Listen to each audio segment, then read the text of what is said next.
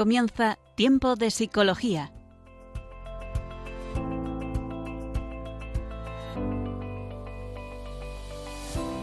Nos acompaña a lo largo de la próxima hora Cristina Velasco.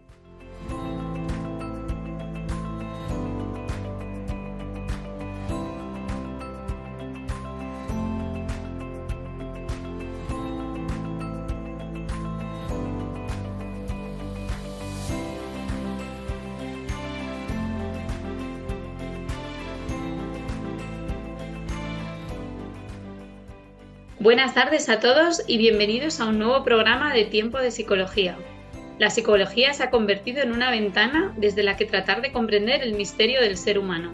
Eso hacemos en este programa. Intentamos unir las aportaciones de la psicología con la luz del Evangelio para afrontar los desafíos de las diferentes etapas de la vida. En esta temporada les recordamos que estábamos tratando de algunos trastornos psicológicos y en concreto en el programa de hoy vamos a hablar del trastorno obsesivo compulsivo. Además, en la sección Educar en un mundo loco hablaremos de la virtud de la flexibilidad, que tiene bastante relación con este trastorno, puesto que es algo que al final también hay que educar. Hoy vamos a hablar en la entrevista al experto con Marta Díaz, psiquiatra, a quien presentaré a continuación. Empezamos.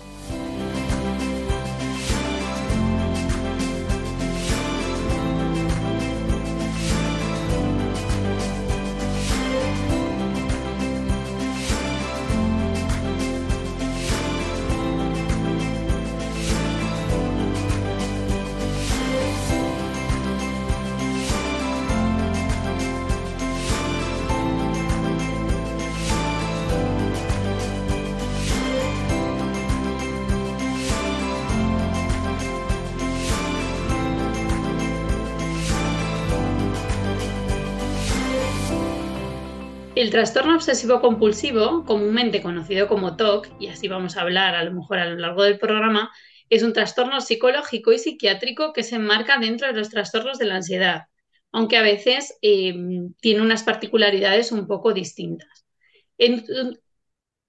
Es un trastorno bastante conocido, al menos en el lenguaje común se usan expresiones del tipo tengo un TOC con esto y muchas veces como que nos consideramos a nosotros mismos TOC, pero realmente eso no es solo o exclusivamente el trastorno obsesivo compulsivo.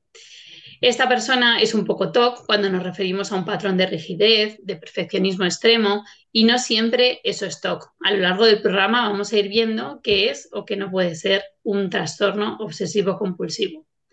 Desde luego es un trastorno que para quien lo padece le hace sufrir mucho. Sentimientos de culpa, vergüenza están presentes.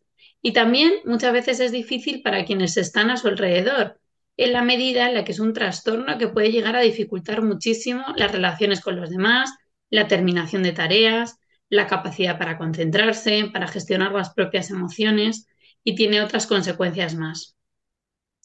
Los, demás intentan restar importancia, ¿no? Cuando una persona, por ejemplo, dice, no, no, es que tengo que comprobar que la puerta está cerrada muchas veces, no, que sí, que seguro que está cerrada, ¿no? Pero la persona no se queda tranquila hasta que repite ese ritual una y otra vez. De esto vamos a hablar, de las obsesiones, de esas convulsiones y a veces los rituales que le acompañan. Es un trastorno que puede ser muy amplio y variado de una persona a otra, no siempre se manifiesta de la misma manera y hay veces que está asociado a unas características de personalidad y otras veces la causa se sitúa pues, en un evento estresante o en una tendencia obsesiva también relacionada eh, con la educación o con la propia, el propio carácter o la personalidad. Pues de todo esto vamos a seguir hablando en la siguiente sección de entrevista al experto. Entrevista al experto.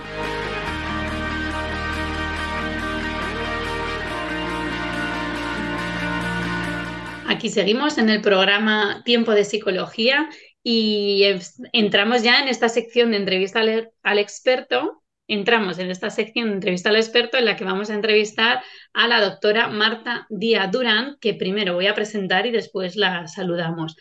Marta Díaz Durán es licenciada en Medicina por la Universidad Autónoma de Madrid y es especialista en psiquiatría por el Hospital eh, Dr. Rodríguez Lafora, que también está aquí en Madrid. Ha realizado diversas estancias formativas eh, fuera de España y rotaciones en otros hospitales universitarios también donde ha podido aprender. Además, es experta en terapia familiar sistémica y de pareja, especialista en psiquiatría forense, bueno, y en su día a día se dedica a la psiquiatría en el campo de la consulta privada. Así que eh, buenas tardes, Marta. Bienvenida al programa. Buenas tardes, Cristina, y muchas gracias por la invitación. Pues nada, darte las gracias a ti por este ratito que vamos a hablar sobre el trastorno obsesivo compulsivo y nos gustaría pues que nos, iluminaras un poco, ¿no? Que nos dieras pautas eh, para entender eh, un poco más qué es este trastorno, ¿no? Entonces, bueno, ¿cómo, ¿cómo nos definirías el trastorno obsesivo compulsivo? Mira, yo me alegro mucho de participar en este programa porque me he encontrado con que lo que decías en la introducción, el trastorno obsesivo compulsivo, el TOC, prácticamente forma parte de la cultura popular y salen muchísimas películas. En Tok Tok, que es una película española, o en Mejor Imposible, la mítica escena de Jack Nicholson que intenta no pisar las líneas del suelo, o que cada vez que se lava las manos usa una pastilla de jabón nueva, o El aviador, por ejemplo, que relata la historia de Howard Hughes. O sea, que vemos el TOC por todas partes. Pero muchas veces me encuentro en consulta y fuera de la consulta con que mucha gente eh, confunde, confunde el TOC con los tics, que son esos movimientos repetitivos, involuntarios, y el TOC es algo distinto. Otras personas yo creo que usan el TOC como sinónimo de repelús. Me da mucho TOC que dejes la cocina sin recoger. Me da mucho TOC que las perchas estén puestas, no sé cómo. Pero en realidad, que ya lo adelantabas tú, TOC son unas siglas que corresponden a trastorno obsesivo compulsivo. Un trastorno es un conjunto de síntomas que interfieren con la vida cotidiana de una persona. Y en este caso los síntomas son obsesiones y compulsiones, fundamentalmente. ¿Qué son las obsesiones? Exacto, ¿no? O sea, de alguna manera, Marta, y exacto, no hay que confundir el TOC con eso. Lo has dicho muy bien, me ha gustado mucho porque has puesto dos ejemplos claros de lo que comúnmente se, se, confunde con el TOC. Entonces, esas dos partes de obsesión y compulsión, ¿nos las podrías definir un poquito más? Sí, las obsesiones son pensamientos, ideas, sentimientos, siempre cosas que quedan dentro de la mente que aparecen en contra de la voluntad de la persona que las padece sin que ella las busque, de forma muy repetitiva, recurrente y además generan ansiedad. Y habitualmente para la persona son pensamientos absurdos que no tienen ningún sentido, pero no puede dejar de pensarlos. Y como desencadenan ansiedad, luego viene la segunda parte que son las compulsiones. Y las compulsiones ya no son eh, cosas que quedan dentro de nuestra cabeza, de la mente, sino que son comportamientos que tratan de calmar la ansiedad que han producido las obsesiones. Vale, o sea, como que de alguna manera, siempre para diagnosticar este trastorno, como muy bien has dicho, que es un conjunto de síntomas y que además dificultan esa vida diaria, ¿no? No es solo que yo tenga una manía concreta de, por ejemplo, a mí me gusta ordenar los platos de una determinada manera, ¿no? Pues no es solo eso, sino que tenga toda esta parte también de malestar, eh, de ansiedad, de incomodidad. Y Marta, en, los casos que tú has visto, ¿no? O lo que tú has estudiado, ¿siempre están presentes esos rituales externos de compulsiones? Pues mira, no siempre. Eh, se calcula que en un 75% más o menos aparecen esos comportamientos. Lo que pasa es que, claro, la compulsión habitualmente se define como un comportamiento, pero muchas veces hay compulsiones que son mentales, desde fuera no se ven, pero en realidad de alguna manera hay una compulsión. Entonces, aunque podemos hablar de trastorno obsesivo compulsivo, si hay compulsiones, o trastorno obsesivo puro, si desde fuera no las vemos, casi en el 100% de la gente que padece un trastorno obsesivo aparecen esas compulsiones. No sé si igual para algún oyente puede ser útil poner algún ejemplo. Fenomenal, claro que sí, eso siempre es útil porque además nos hace como, además la radio, que es un medio que usamos la, voz, pues siempre poner ejemplos nos ayuda también a la imaginación, ¿no? Y a, ilustrarlo mejor, claro que sí. Pues mira, por ejemplo, una obsesión serían, y además son relativamente frecuentes, son las obsesiones de contaminación. creo que voy a coger una infección, una bacteria, un microbio, me voy a contaminar. Eso me produce tal ansiedad que hace que se desencadene una compulsión y entonces me lavo las manos repetidamente. Claro. Por ejemplo, estas personas durante la pandemia lo pasaron fatal, porque de alguna manera toda la situación venía a confirmar la obsesión. Efectivamente. Hay otras obsesiones que pueden ser, que lo, hablabas tú antes también, de comprobación, por ejemplo. Eh, son obsesiones de duda, las llamamos. No sé si he cerrado el fuego, no sé si he cerrado la puerta. Y entonces la compulsión que aparece es de comprobación. Tengo que dejar lo que esté haciendo, darme la vuelta en el coche porque voy a comprobar si me he dejado la puerta abierta o cerrada. Efectivamente, es esa inseguridad, esa duda, esa, por eso también forman parte de los trastornos de la ansiedad, porque van muy asociados a, esa, a esa emoción, a ese malestar, de alguna manera. Y podríamos... Sí, sí, sí, perdón, Marta.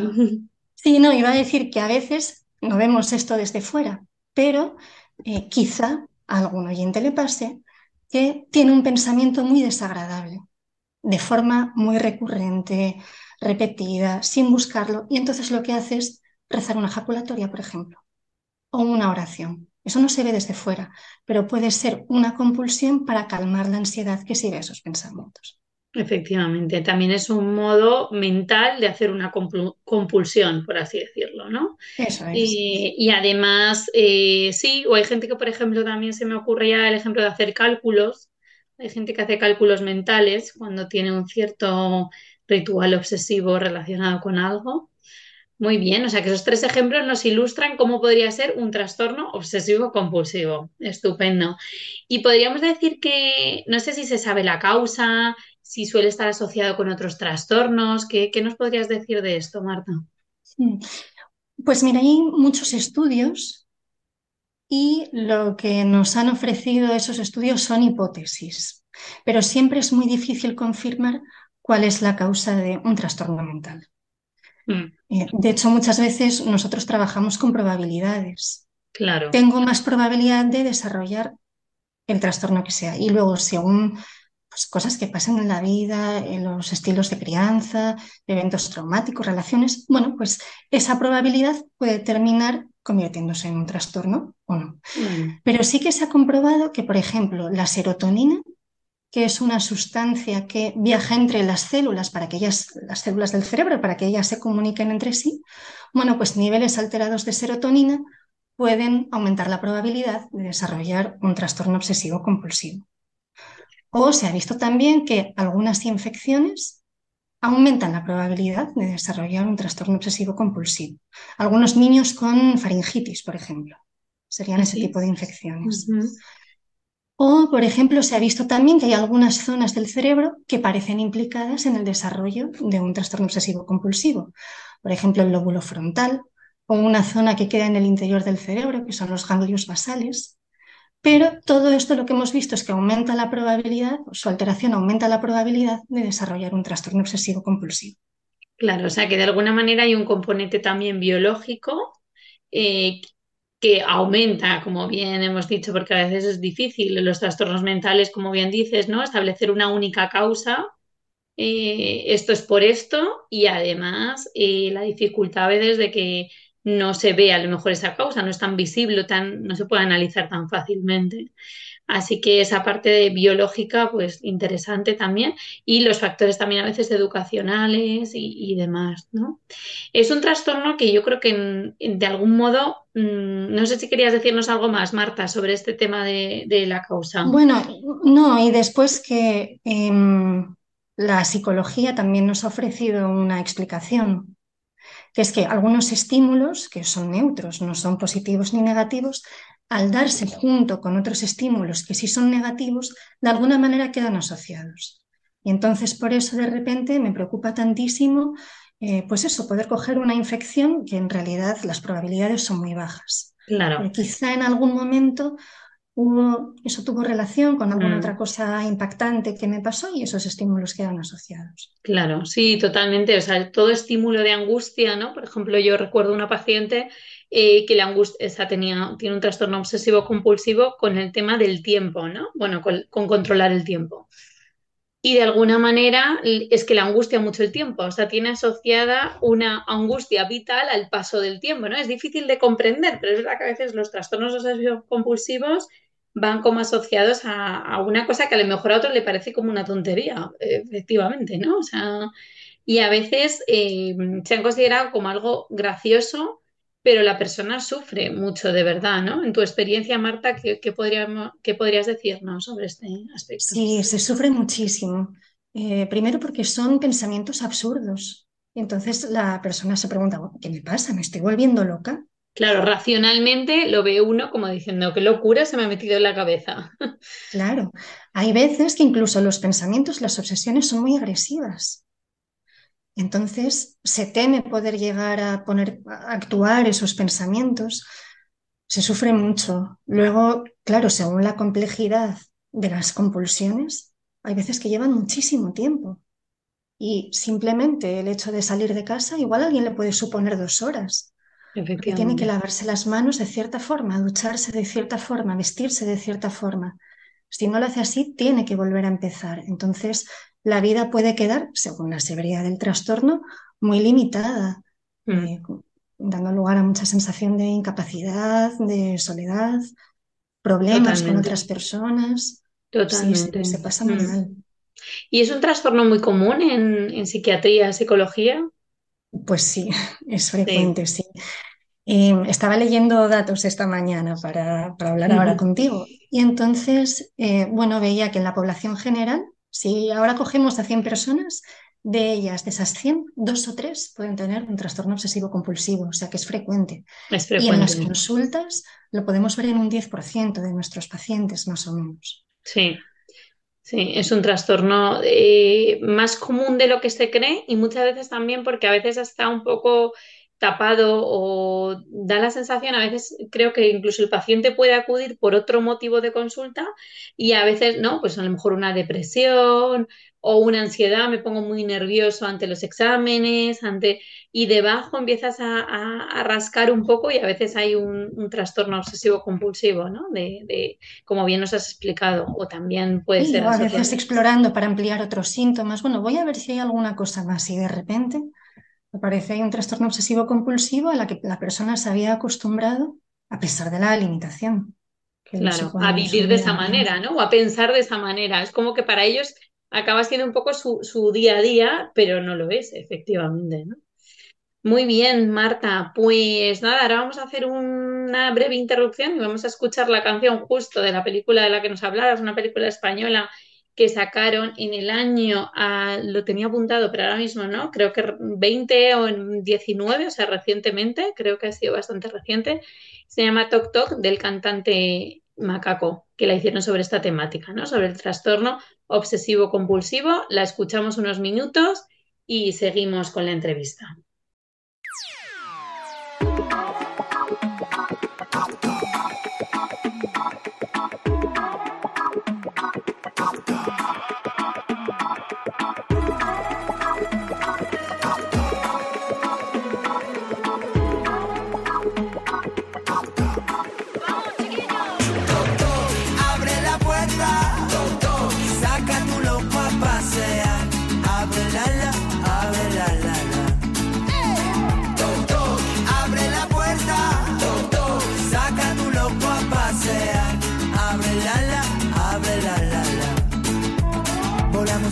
Entre las jaulas de lo correcto.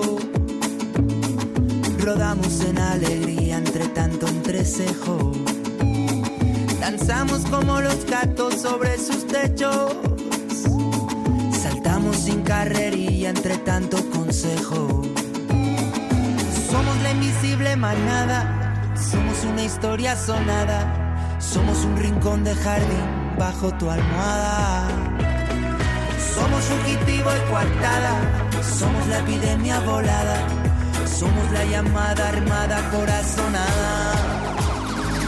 Toc, abre la puerta, toc, saca tu loco a pasear,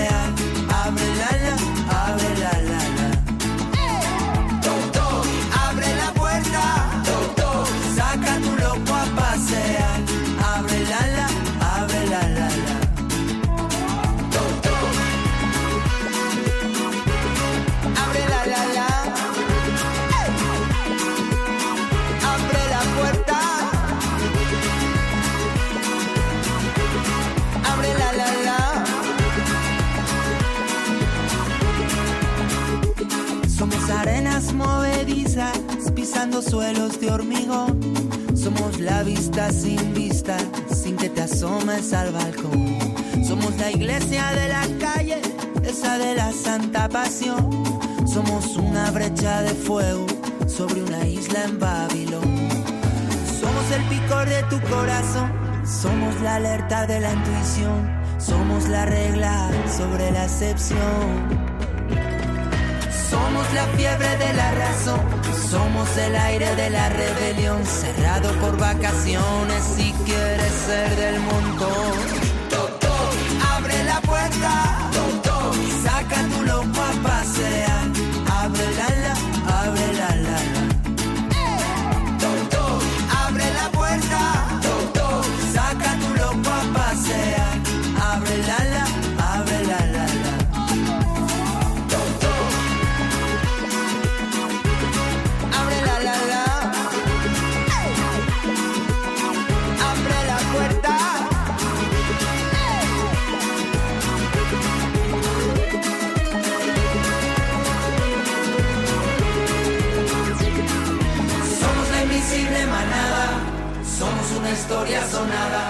somos un rincón de jardín bajo tu almada. Somos fugitivo y guardada, somos la epidemia volada, somos la llamada armada corazonada.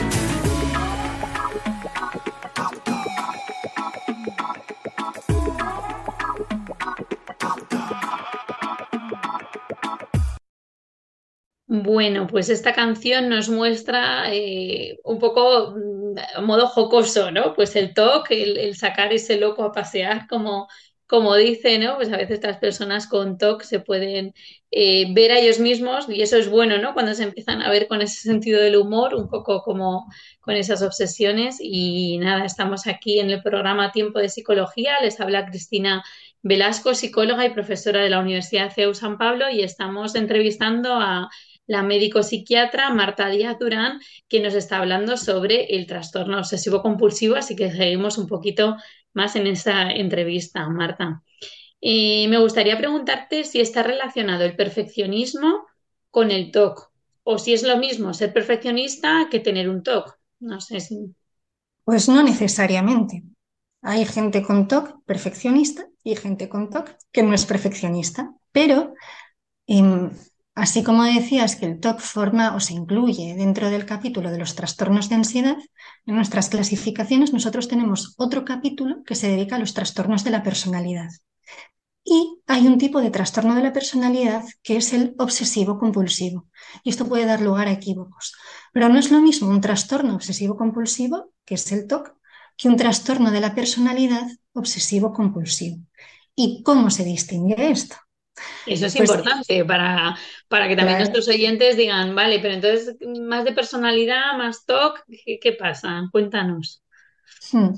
Eh, en el trastorno obsesivo compulsivo aparecen estos pensamientos, la ansiedad. Estos pensamientos la persona casi siempre los reconoce como absurdos. Dice, pero ¿por qué estoy pensando esto? Que no tiene ningún sentido y con la ansiedad que me produce, pero no pueden controlar el pensamiento. Es decir, aparecen unos síntomas que son desagradables. ¿no? Un pensamiento que reconocen como ajeno.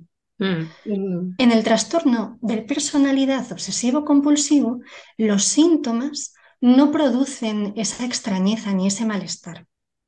En el trastorno de personalidad o el trastorno de personalidad se caracteriza por perfeccionismo, inflexibilidad, rigidez, una necesidad de tener las cosas controladas, eh, aferrarse a objetos que ya no tienen ningún valor. Y todas esas cosas la persona no las vive como desagradables. No le supone ningún problema ser exquisitamente puntual. El problema se lo supone que el de enfrente no es tan puntual. Claro. No le supone ningún problema ser perfeccionista. Le supone un problema cuando no entrega el trabajo según el plazo, con la perfección que quisiera, pero ser perfeccionista, exigente, no, es, no es desagradable en el toxi. Si se reconocen los síntomas como ajenos, utilizamos el término egodistónicos, no van con el ego, no van conmigo. Algo me está pasando que es ajeno a mí. Y eso es lo que puede distinguir al trastorno obsesivo compulsivo del trastorno de personalidad obsesivo compulsivo. Qué interesante, Marta. en breve tiempo nos has descrito fenomenal eh, esta parte de reconocer eh, que lo que me está pasando es desagradable, en cambio, quizá el que lo tiene más asociado a su personalidad le resulta como algo que va con él, ¿no? Por así decirlo. O sea, va conmigo, yo soy perfeccionista. Ahora, claro, cuando me encuentro con alguien que no lo es, ojo, ¿no? Ojo, y ahí a lo mejor hay choque, ¿no? Y ahí hay una relación difícil. Claro, y es importante distinguir los dos trastornos porque el tratamiento es muy diferente. Efectivamente, muy bien, muy bien. Y mira, mm, es verdad que a mí hay una pregunta que también me gustaría hacerte porque también me lo he encontrado alguna vez en consulta, ¿no? El tema también de los escrúpulos, ¿no? Estamos en una radio también en la que, bueno, pues mm, eh, vivimos la Podemos hablar de esto. Claro, y podemos hablar de esto, ¿no? Y, y la gente también sufre mucho por esto. Yo tuve una paciente que a día de hoy me acuerdo de ella muchísimo, porque tenía unos escrúpulos tremendos, ¿no? Pues también en el ámbito religioso, culpa sobre lo que he hecho en el pasado, voy a ir al infierno. Eh, es, ¿Son estos escrúpulos también ligados a este tipo de trastorno obsesivo-compulsivo? Pues puede que sí, porque las obsesiones son pensamientos, sentimientos, ideas, imágenes, pueden ser también las obsesiones. Y quizá, eh, bueno, hay mucha gente que tiene obsesiones en forma de imágenes agresivas, imágenes contra objetos religiosos, por ejemplo. Eh, se ven de repente eh, forzando un sagrario, por ejemplo. O em, muchas imágenes o pensamientos sexuales también. Mm. Tratan de luchar contra estos pensamientos, pero se presentan de forma muy repetida, recurrente. No los buscan, tratan de quitárselos de la cabeza y vuelven otra vez y con muchísima angustia. ¿Qué pasa? Aparece esa angustia, aparece la ansiedad, aparece la compulsión. Me he encontrado, seguro que lo has visto tú también en consulta, con que muchas veces la compulsión es ir a confesarse. Efectivamente, todo diariamente o varias veces al día, ¿no? Llega un punto en el que muchas veces cuando sufren tanto les ocurre. Mm. Exacto. Me he encontrado eh, últimamente con que desde el confesionario se empieza a hacer ya un tratamiento para el trastorno obsesivo compulsivo. Qué bien. Creo que empieza a haber muchos sacerdotes que pueden reconocer estos síntomas y que ayudan a la persona a confesarse de lo que es materia de confesión. Y dejan pasar lo que no es materia de confesión y de esa manera se empieza a educar sobre los síntomas que son mentales, pero eh, se encuentra en el confesionario un sitio donde empezar a trabajarlos. Claro, para mí eso también siempre, sí, es verdad que siempre lo hemos tratado también como de transmitir en la radio, justo por, eso, ¿no? Porque por generar esa conciencia de que hay veces que todo eso no es eh, pecado, ¿no? Sino que es justamente fruto de, pero a ver, ¿tú quieres pensar eso? No, no, yo no quiero pensarlo, pues entonces no, no hay consentimiento, ¿no? Entonces no, no es pecado, ¿no? Y, y, qué bueno que un sacerdote también te pueda ayudar a ello, porque al final mm, también ellos pues en la, en la, iglesia pues ven muchísimas cosas, ¿no? O sea que bueno, esto también va eh, en esa línea. Muy bien, Marta. Eh, y bueno, ¿cómo suele ser el, el tratamiento? Eh, ¿Se necesita, ¿Qué necesita una persona que tenga un trastorno obsesivo compulsivo?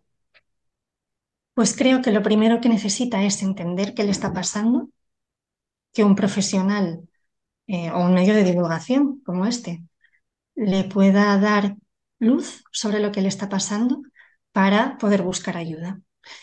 Como parece que la serotonina está implicada en la génesis del trastorno obsesivo compulsivo, esas zonas del cerebro concretas de las que he hablado antes, a veces se encuentran también cambios en el trazado del electroencefalograma, que mide la actividad eléctrica del cerebro, bueno, pues habitualmente utilizamos fármacos. También Como hemos visto que existe una base biológica, pues utilizamos medicación para calmar los síntomas.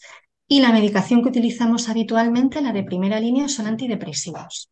Mm. Yo siempre les explico a mis pacientes que los antidepresivos sirven para muchísimas cosas distintas. Sirven naturalmente para la depresión, pero también para calmar la ansiedad, síntomas obsesivos, problemas de sueño, problemas de alimentación. Hay un grupo concreto de antidepresivos que funcionan relativamente bien, vamos a decir bastante bien, para, el tratamiento de las obsesiones. Pues sí, a mí este tema también me gusta mucho que lo señales, Marta, porque aparte de buscar ayuda de un profesional experto eh, en la materia, ¿no? Y siempre que sea psicólogo, psiquiatra, eh, incluso a veces puedes acudir a tu médico de cabecera y que él pues te, derive o te ayude. Y también desmitificar mucho la medicación. Ya lo he hecho en varios programas, pero no me importa repetirlo. Porque a veces sí, uno tiene la sensación como de, ay, si me tomo este medicamento, y yo siempre digo, bueno, pero es que ayuda. O sea, a veces las, por ese origen biológico que bien explicabas al, al principio, en el que decías, oye, si hay también un neurotransmisor que no funciona bien, pues habrá que ayudar también a que, eh, a que eso funcione, aunque no todo el tratamiento sea simplemente eh, la medicación, ¿verdad? Claro que no, esto es echarme piedra sobre mi propio tejado, pero según la gravedad del TOC, la psicoterapia puede ser igual de eficaz que el tratamiento farmacológico. Claro. Mm. Eh, en concreto, la terapia cognitivo-conductual. Lo que se hace en las sesiones, en eso eres tú, por supuesto, muchísimo más experta, seguro, lo que se hace es mm, tolerar ese estímulo tan desagradable y evitar la compulsión, pero en la presencia del profesional. Exacto, o sea, es poco a poco ir, ir trabajando con eso, ¿no? Con, con, ese tema. Y en el trabajo con estos pacientes, no sé si nos puedes contar eh, ¿qué ha sido para ti eh, lo más difícil? O no sé, ¿qué te parece lo más difícil a veces de trabajar con el trastorno obsesivo compulsivo? A mí me encanta trabajar con estos pacientes, la verdad. Qué bien. Oye, em, pues es que claro, por eso hemos elegido a Marta para, esta entrevista, porque le gustan mucho estos pacientes. No, creo que son personas que llegan sufriendo mucho, eh, pueden mejorar mucho y es muy satisfactorio. Es verdad que les cuesta, creo, llegar a consulta y muchas veces les cuesta tomar medicación. Creo que a mí también me costaría tomar medicación. Em, da sensación de, mucha limitación, claro. de mucha fragilidad. Y teniendo la posibilidad de la psicoterapia, muchas personas se decantan por empezar con una terapia y si el curso es lento, mm, no sé, fangoso, pues entonces ya probamos con la medicación. Quizá para mí la, bueno, la, mayor dificultad sea que lleguen a la consulta y una vez que llegan creo que el trabajo puede ser muy satisfactorio con ellos. Sí, sí que es verdad, porque a veces solo el hecho de, pedir ayuda y de compartir, lo hemos explicado también con otros trastornos, pero ayuda muchísimo porque es tanta la angustia que a veces una persona con trastorno obsesivo compulsivo siente que cuando lo va liberando, lo va contando, ¿no? Va entendiendo cómo funciona la mente, eh, pues vamos, mejora en el sentido de que todo eso le ayuda muchísimo también a, entenderlo y a poderlo gestionar de otra manera. O sea que muy bien. Y bueno, simplemente, simplemente entender cómo, cómo funciona el trastorno, cuáles son los síntomas, da cierto control sobre los síntomas. Claro. Y, solamente eso ya puede ser terapéutico. Claro, y uno deja de pensar ese, ese loco, ¿no? Que parece que uno está loco y que, y que es al único que le pasa y no, ¿no? Luego se encuentra como que es una realidad que, pues eso, que, que está ahí. Y por último, a mí siempre me gusta en el tratamiento, ¿no? O cuando ayudamos a un, o cuando explicamos un trastorno, o cuando eh, entendemos que es eh, alguna determinada dificultad psicológica, incluir también a la familia, ¿no? O familia, eh, matrimonio, pareja, ¿no? Hijos. Este trastorno, ¿cómo suele afectar a las personas que están alrededor de la persona que lo padece? Como siempre, según la gravedad.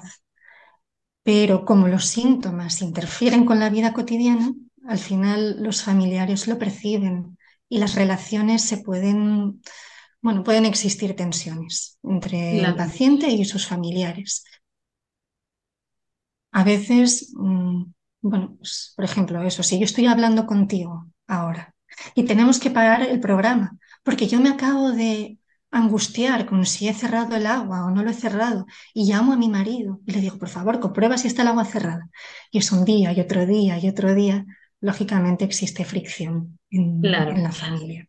Sí, sí que dificulta. O sea, yo sí que he visto a veces también eh, que para la familia también a veces es difícil, porque tampoco sabes cómo, cómo consolar, cómo ayudar, cómo aliviar esa angustia que el otro tiene, que a veces no tienes que hacer nada, ¿no? Simplemente acompañar, estar eh, con mucha paciencia, con mucha delicadeza, con mucha eh, sutileza, pero, pero bueno, puede llegar a ser difícil, ¿no? Entonces, bueno, pues transmitimos también paciencia, ¿no? A estas familias que... Transmitimos paciencia, una cosa que, sobre todo padres de chicos jóvenes, llegan muy preocupados pensando que quizá han hecho alguna cosa mal, pero el TOC tiene una base biológica muy importante. No hay un responsable de que un familiar esté sufriendo el TOC. Entonces, mucha comprensión, paciencia, saber que los cambios no sean de un día para otro, tratar de no perpetuar esas compulsiones. Mi marido tendría que decirme, no voy a comprobar si has cerrado el agua o no. Esa sería su forma de ayudarme, pero siempre según las recomendaciones del profesional. Claro, efectivamente, sí, porque a cada persona le puede ayudar una cosa y por eso siempre, pues, esto es una descripción en general de cómo sería el trastorno, cómo podría ser, pero evidentemente eh, las particularidades de cada uno, somos seres únicos y, eso es importante. Bueno, Marta, pues se nos acaba el tiempo. Eh, agradecerte muchísimo la explicación tan clara que nos has dado sobre el trastorno obsesivo compulsivo y, y nada, gracias por estar aquí en Radio María en esta tarde. Muchísimas gracias a ti, Cristina, por la invitación. Ha sido un placer. Así que nada, me despido de Marta y la vuelvo a presentar. Es eh, licenciada en medicina eh, y especialista en psiquiatría, la doctora Marta Díaz Durán. Gracias, Marta. Educar en un mundo loco.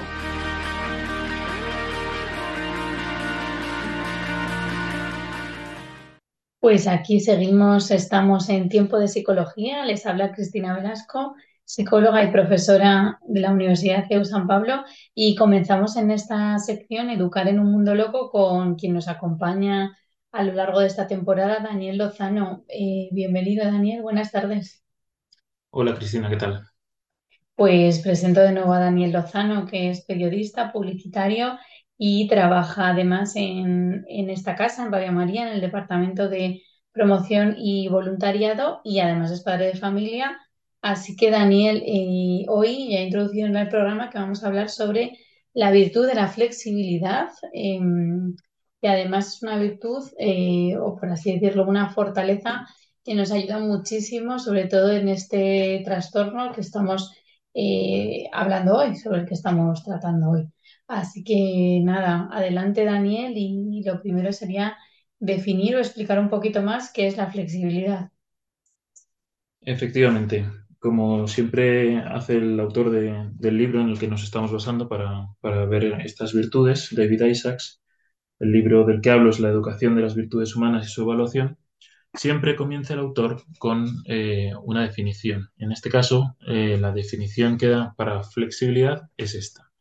La flexibilidad adapta su comportamiento con agilidad a las circunstancias de cada persona o situación, sin abandonar por ellos los criterios de actuación personal y si te parece bien, voy a empezar por esta última parte de la definición, la de los criterios, porque para ser flexible hay que tener criterios y saber reflexionar para poder eh, relacionar los sucesos cotidianos que nos pasan con esos criterios.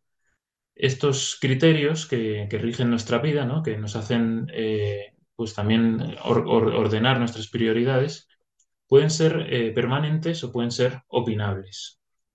Pongamos un ejemplo, si una situación es opinable, lo que hace la flexibilidad es considerar como eh, provisional un punto de vista. Y eh, de esta forma, digamos que esa, esa opinión o ese punto de vista pues puede llegar a matizarse o se puede cambiar. Si, la, si la situación no es opinable, sino que estamos hablando de verdades objetivas, no hay esa posibilidad de matización o de cambio.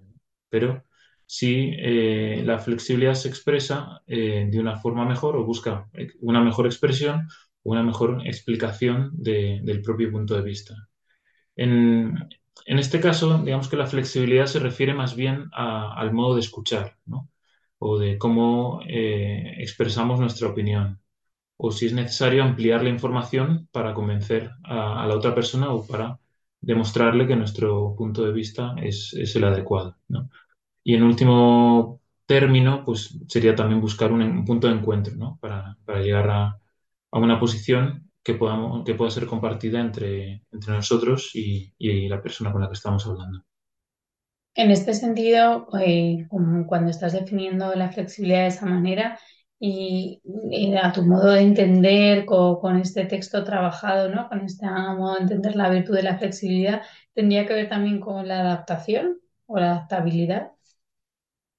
Sí, y de hecho luego más adelante, si te parece, vamos a comentar ¿no? cómo eh, se manifiesta esa, esa adaptación a, distintas circunstancias, a distintas personas y a distintos lugares. Em, si te parece, vamos a, ver un ejemplo y de cómo se, se, educa esta virtud de la flexibilidad, pues por ejemplo, un padre de familia, ¿no?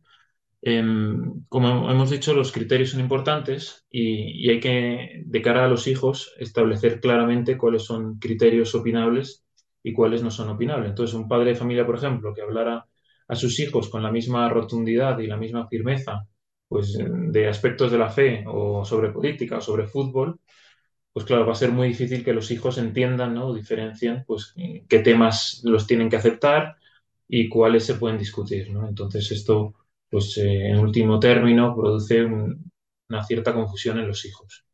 Otro ejemplo podría ser pues, en el mundo laboral, que suele existir la necesidad de, que haya un proceso de formación continuo que nos va a llevar a, enfrentarnos a, nuevos conocimientos eh, profesionales. Entonces, aquí también la, virtud de la flexibilidad actúa en la forma de cómo abordamos esos eh, nuevos conocimientos que, no, que, no, que, son nuevos para nosotros, ¿no? Entonces, eh, si, si, son de naturaleza objetiva, por ejemplo, pues sí que requiere tener cierta agilidad mental, ¿no? Para hacerse con ese contenido, con una actitud, digamos, crítica, no, no como crítica para cuestionarlo, sino para poder profundizar mejor en, ese conocimiento.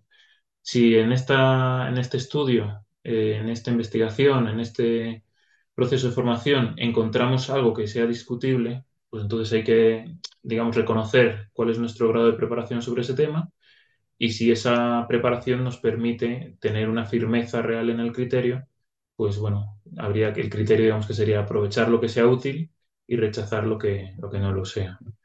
Em, otro ejemplo podría ser la, importancia de, lo que leemos. La flexibilidad nos puede llevar a tres situaciones. Por una parte, nos puede permitir dejar de leer un libro si vemos que no estamos capacitados para hacer una lectura crítica de su contenido. Una segunda opción, pues podría ser hacer una lectura crítica y, como hemos dicho antes, pues aprovechar lo que es útil y, descartar el resto. Y una tercera posibilidad, pues podría ser hacer una lectura perfectamente positiva de, asimilación de, ese, contenido. Eh, sin esto, realmente no somos flexibles. O sea, si pensamos que es bueno leer de todo, no estamos siendo flexibles. Esto además si lo llevamos al terreno de las relaciones sociales, pues se complica, especialmente pues cuando digamos que nuestros valores permanentes pueden chocar con los de un amigo o un familiar y no queremos que haya una tensión o no queremos perder eh, esa amistad, ¿no? O, que piense que, estamos faltando al respeto. Em, ¿Qué habría que hacer en estas situaciones? Pues bueno, como vimos ya anteriormente en la virtud del respeto, el punto clave que no hay que perder nunca de vista es la posibilidad de mejora de los demás ¿no? y, la posibilidad de eh, también pues, de salir nosotros perjudicados. Entonces, en, este caso, lo que hace una persona flexible es, pues, eh, también es una actitud prudente, ¿no? Pues abandonará una conversación en la que percibe que su interlocutor tiene una capacidad de razonamiento superior y que ese razonamiento le puede influir negativamente. En cambio, si cree que puede ayudar a la otra persona, pues lo que va a hacer es buscar la forma más adecuada de, hacerlo, ¿no? De, adaptando pues su comportamiento a las circunstancias eh, y digamos que esta, esta adaptación a, la, otra persona pues funciona sobre todo cuando hay un interés real en ayudar a esa persona porque si no lo más eh, seguro es que se acaben perdiendo las formas. Entonces, en este concepto, en este contexto, la, flexibilidad significa también pues, escuchar y comprender a la otra persona. Eh, tener en cuenta el momento y el lugar. No es lo mismo una conversación en privado que una conferencia en la que hay muchas personas. Entonces, la persona flexible es esa, la que sabe adaptarse a cada persona, a cada situación, eh, siendo leal a esos valores permanentes que hemos dicho, defendiéndolos o, reforzándolos con firmeza y, bueno, pues aprendiendo de los demás eh, también de su, propia experiencia cuando se da una situación que es nueva o, desconocida, a través de la observación y la escucha. Muy bien, Daniel. Sí, como que de alguna manera también ser flexible no significa ser un camaleón, ¿no? Que, que lo has explicado, me ha gustado mucho lo del final, que también reforzando o defendiendo lo que para nosotros es importante con, con, firmeza. ¿Y por qué es importante vivir con flexibilidad o por qué motivos nos darías para, para fomentar esta virtud? Pues podríamos mm, indicar varias cosas, ¿no? Pues eh, una de ellas podría ser aprender de, otras personas, eh, también aprender de, nuevas situaciones, aprender a convivir con alegría eh, con, otras personas y, pues bueno, adaptar nuestra vida también a, los criterios fundamentales que la rigen, ¿no? son algunas de, de las situaciones en las que la flexibilidad nos puede ayudar de forma especial, ¿no? como hemos dicho, pues para aprender de otras personas hay que escuchar. Y, a veces igual lo que nos tiene que decir la otra persona no nos resulta interesante. Esto no quiere decir que haya que estar eh, escuchando tonterías, ¿no? Pero sí, digamos que hay que adaptar el rigor o la profundidad de la conversación a la importancia de los temas que se, que se estén tratando. Hay personas, por ejemplo, pues que si no es un tema profundo, pues eh, digamos que se aíslan y no participan, ¿no? No hablan. Y, hay otras personas pues, que defienden su posición con vehemencia, aunque sea en, temas banales, ¿no? Entonces, eh, también tiene que haber un equilibrio en, ese sentido, ¿no? Pues de, pues eso, de, adaptar el, mensaje, el tono, la argumentación también a, la profundidad, a la situación de, de cada conversación. ¿Y cómo se da esta flexibilidad en los niños, Daniel? Coméntanos un poquito. Pues en los niños podríamos centrarnos sobre todo en dos aspectos. Eh, podríamos hablar de personas nuevas y situaciones nuevas.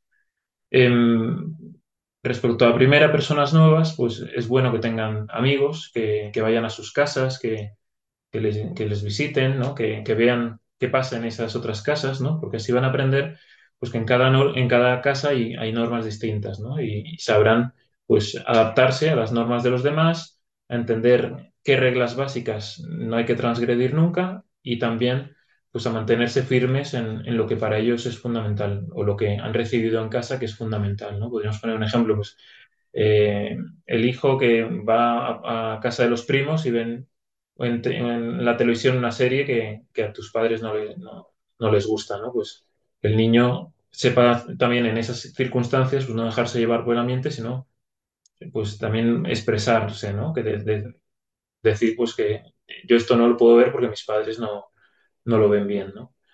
Eh, la, segunda, la segunda cosa que hemos dicho, las situaciones nuevas, pues es también pues, que se enfrenten ¿no? a, situaciones nuevas que supongan un reto para ellos. Eh, no sé, hacer la compra, em, hacer recados, ¿no? Pues así van a aprender a, relacionarse con los demás, eh, también con flexibilidad, con respeto, ¿no? Pues atendiendo a las circunstancias de cada persona van a aprender qué comportamientos son adecuados o no, dependiendo de, qué situación, y también pues cómo se puede sacar eh, provecho de las relaciones humanas. Pues, si, encontramos un espacio de mutuo acuerdo, pues es una situación beneficiosa para, para ambas partes.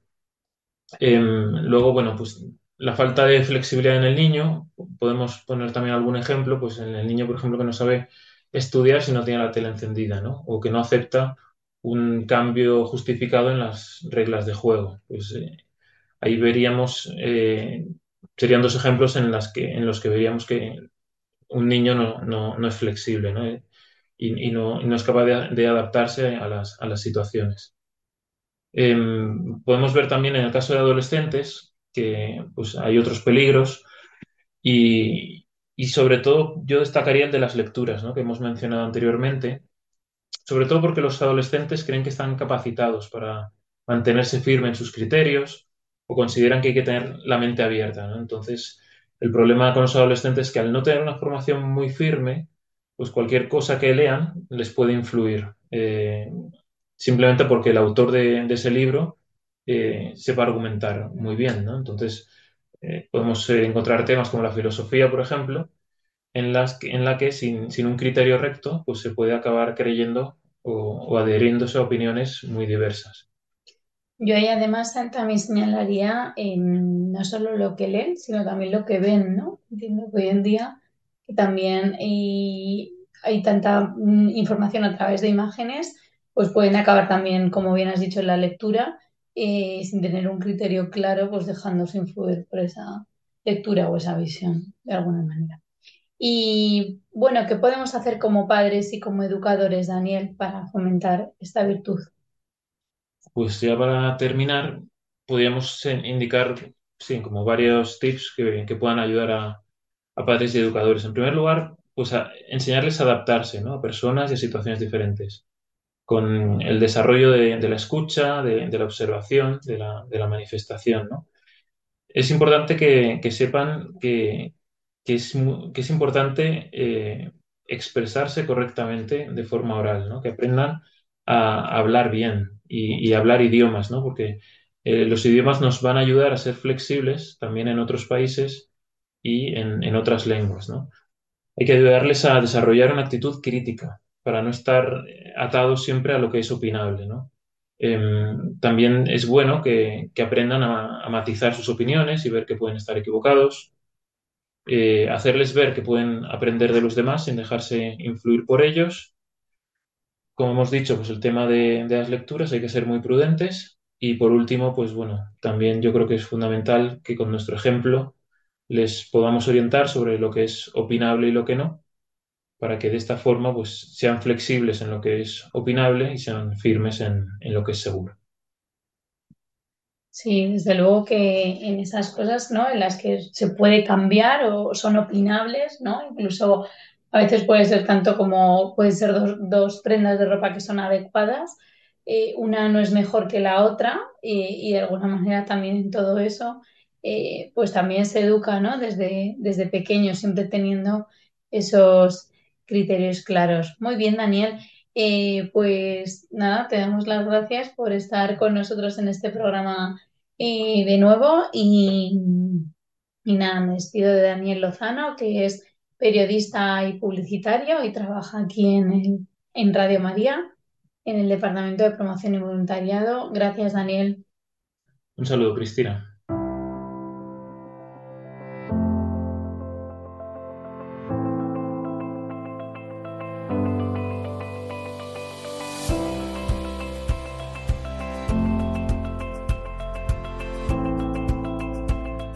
Pues llegando al final de, nuestro, de nuestra hora, termina, terminamos este programa de Tiempo de Psicología en el que hemos hablado sobre el trastorno obsesivo-compulsivo con la psiquiatra Marta Díaz Durán, a quien agradezco pues, la entrevista que nos ha concedido. Y además hemos estado también hablando sobre la virtud de la flexibilidad y cómo educarla en los niños, en los adolescentes, con Daniel Lozano. Agradecemos a todos los que han hecho posible este programa, especialmente a todo el equipo de Radio María y recordamos varias cosas relacionadas con eh, el programa, con la web y sobre todo también con este mes de mayo que comienza, así que estén atentos porque saben que Radio María el mes de mayo es un mes importante en el que habrá la campaña de la maratón, bueno, y otras cosas también relacionadas con el mes dedicado a nuestra Madre. Recuerdo que pueden encontrar los programas en el podcast en la web de radiomaria.es y además pueden contactar con nosotros a través del correo electrónico tiempopsicología@radiomaria.es. El próximo programa será el 26 de mayo y será también dedicado especialmente pues, a, la psicología eh, femenina, ya que es el mes de, de nuestra Madre, la Virgen María. Les dejamos con la siguiente programación Gracias a todos y un abrazo en el corazón de nuestra Madre.